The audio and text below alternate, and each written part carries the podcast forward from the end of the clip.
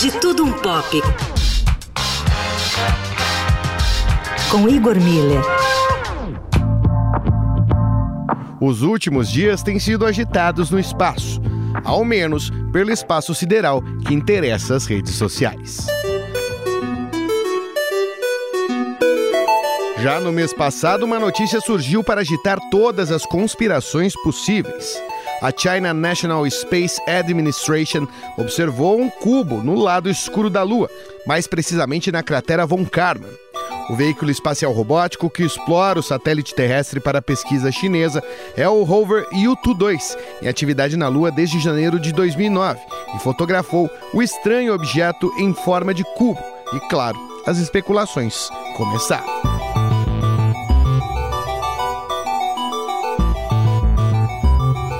Lado escuro da Lua é objeto de grandes conjecturas por sua exploração das missões espaciais que lá chegaram das mais imaginativas, presentes em obras de ficção e aventura, como Transformers e X-Men, até as conspiracionistas mais dodóis da cabeça. Ninguém sabe muito o que se passa lá, e qualquer novidade da YouTube 2 que está por lá para desvendar essas e outras coisas já virá assunto para bater palma para Malu. Mesmo veículo já havia encontrado em seu primeiro ano de exploração uma substância gelatinosa misteriosa, que logo descobriu ser apenas uma matéria derretida por um meteorito que se chocou por lá, e com o cubo lunar não foi diferente. Apenas um mês após especulações das mais desvairadas, a agência chinesa disse que o YouTube constatou que a forma incomum era apenas um golpe de perspectiva e se trata apenas de uma rocha, chamada agora pelos chineses de coelho de jade, pela sua similaridade com o animal.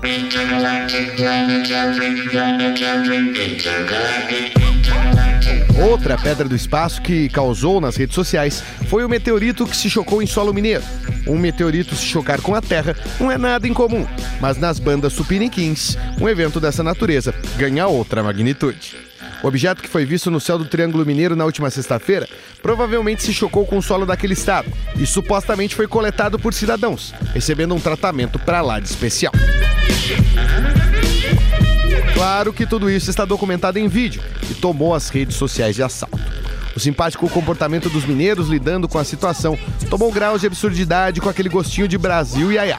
Lá vão os mineiros lavando o suposto meteorito com detergente de lavar louça e uma escova para, segundo um deles, tirar a terra. O singelo cuidado levou a internet abaixo. Também uma suposta imagem extraída de um site de vendas de um anúncio do meteorito sendo vendido por 15.900 reais. Aparentemente o anúncio não está mais visível, mas também o site que hospeda as vendas não se posicionou se a imagem é verdade ou não.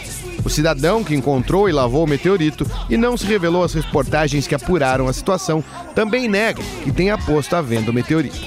De qualquer maneira, se você encontrar um desses, o mais adequado é que você procure algum centro universitário renomado para entregar o objeto para um especialista.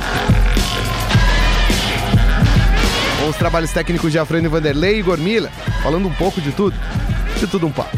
Para o fim de tarde, Eldorado.